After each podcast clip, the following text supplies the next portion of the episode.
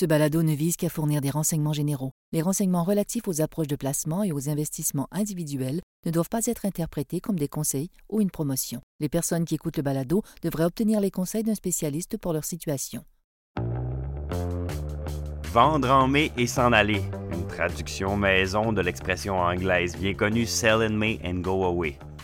Cette expression-là, dans le monde de la finance moderne, euh, est assez utilisée, mais plusieurs ignorent l'adage dans son intégralité, c'est-à-dire qu'à l'origine, la phrase était Vendez en mai et partez, revenez le jour de la Saint-Léger, ou en anglais Sell in May and go away, come back from for Saint-Léger.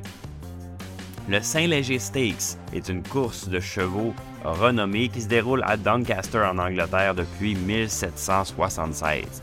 Le lien entre la course et la bourse elle peut être attribuée au comportement des, négociateurs, des traders et des banquiers britanniques au cours du 19e et du 18e siècle. Pendant les mois d'été, les personnes fortunées quittaient Londres pour assister à des événements sociaux comme les courses de chevaux, prendre des vacances, etc. Par conséquent, l'activité commerciale ralentissait pendant cette période, il y avait beaucoup moins d'échanges sur les marchés boursiers. Le Saint-Léger Stakes l'une des courses les plus anciennes et les plus prestigieuses du Royaume-Uni attirait donc de nombreuses personnes fortunées qui exerçaient également une influence considérable dans le monde de la finance.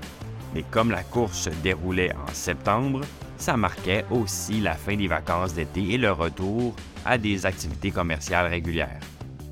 De nos jours, l'impact de l'été n'est plus aussi fort qu'à l'époque, en raison à cause de la technologie. Mais l'expression demeure.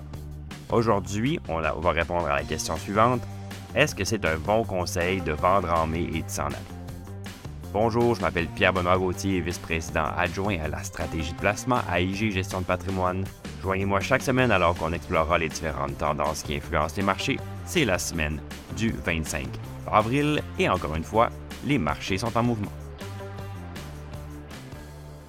La saisonnalité des marchés boursiers est depuis longtemps un sujet d'intérêt pour les investisseurs. Les phénomènes comme Sell in May and Go Away, il y a aussi le Santa Claus Rally, donc la remontée Père Noël, et l'effet Halloween, plein de petits concepts qui ont attiré l'attention. C'est simple, les gens espéraient qu'il y ait une formule simple, c'est-à-dire une technique qui nous dit à une date précise à vendre et une date précise à acheter, puis simplement récolter les profits. Malheureusement, la réalité est plus complexe. Pour mieux comprendre, on va examiner les données historiques et les rendements mensuels à partir de 1950. Donc aujourd'hui, on fait un peu de statistiques. Le mois de mai est généralement assez solide avec un rendement moyen de 0,3% et un rendement médian beaucoup plus élevé de 1,1% Le mois de juin, lui, a tendance à être un petit peu plus au ralenti. Sa moyenne et sa médiane est de 0,1% Les mois de juillet et de août affichent également des rendements moyens et médians positifs. Par contre, si vous avez décidé de suivre malheureusement l'adage de vendre en mai et de partir, eh bien, revenez pas en septembre comme faisaient les Anglais de notre histoire initiale. Parce que septembre est le seul et unique mois de l'année qui a des rendements négatifs plus de 50% du temps. Sa moyenne est également négative. Par contre, une mauvaise performance en septembre n'est pas nécessairement un présage de mauvais résultats futurs. Même si le mois de septembre enregistre plus souvent qu'autrement des rendements négatifs, lorsque le septembre est négatif, les 12 mois suivants sont négatifs seulement 33% des cas. Donc, c'est le mois qui a le plus gros écart entre la probabilité le mois soit négatif et la probabilité qu'un mois négatif entraîne une année négative.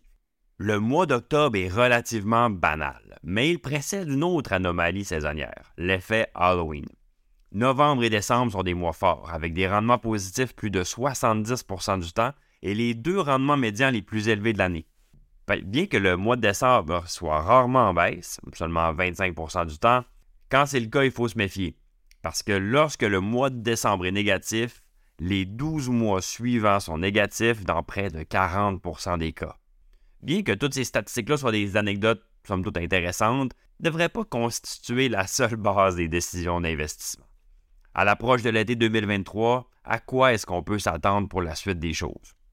Eh bien, après un début d'année au-delà de toutes les attentes, on prend stratégiquement quelques profits sur les actions américaines et on adopte une, approche plus défensive en investissant dans des obligations et dans des entreprises aux valorisations plus raisonnables. En 2023, le maintien d'un portefeuille équilibré semble être la stratégie à avoir. Sortir complètement du marché boursier risque de faire rater des résultats meilleurs que prévu si ça arrivait et rend surtout les investisseurs vulnérables aux, fluctuations des taux d'intérêt. Je m'explique. Un portefeuille qui serait entièrement composé de liquidités, donc quelqu'un qui vend ses placements, va être exposé à la menace potentielle d'un ralentissement de l'inflation et d'une baisse des taux. Par contre, un portefeuille qui, lui, serait entièrement composé d'obligations serait exposé au risque inverse, c'est-à-dire une inflation persistante et une hausse des taux. D'autre part, investir uniquement dans des actions comporte également le risque d'un ralentissement de l'économie avec des valorisations dans certaines parties du marché boursier qui ne reflètent pas encore cette éventualité-là. Donc, en ces temps incertains, la diversification est la clé pour naviguer avec succès entre mai et septembre. Merci d'avoir été avec nous. Si vous avez apprécié le balado, n'hésitez pas à le partager allez, à vos collègues et amis. À la semaine prochaine.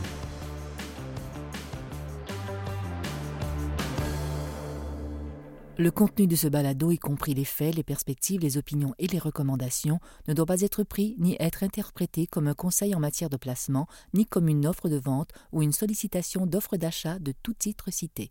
On ne doit pas se fier sur le contenu de ce balado à quelque fin que ce soit, et IG, Gestion de patrimoine, n'est aucunement responsable de son utilisation. Le présent balado renferme des énoncés prospectifs qui décrivent nos attentes actuelles ou nos prédictions pour l'avenir. Les renseignements prospectifs sont assujettis à des risques, incertitudes et hypothèses pouvant donner lieu à des écarts significatifs entre les résultats réels et ceux exprimés dans le balado. Nos opinions sont susceptibles d'être modifiées en fonction des conditions du marché. Les placements dans les fonds communs peuvent donner lieu à des commissions ainsi qu'à des frais. Veuillez lire le prospectus avant d'investir. Les fonds communs ne sont pas des placements garantis, leur valeur varie fréquemment et leur rendement antérieur peut ne pas se reproduire.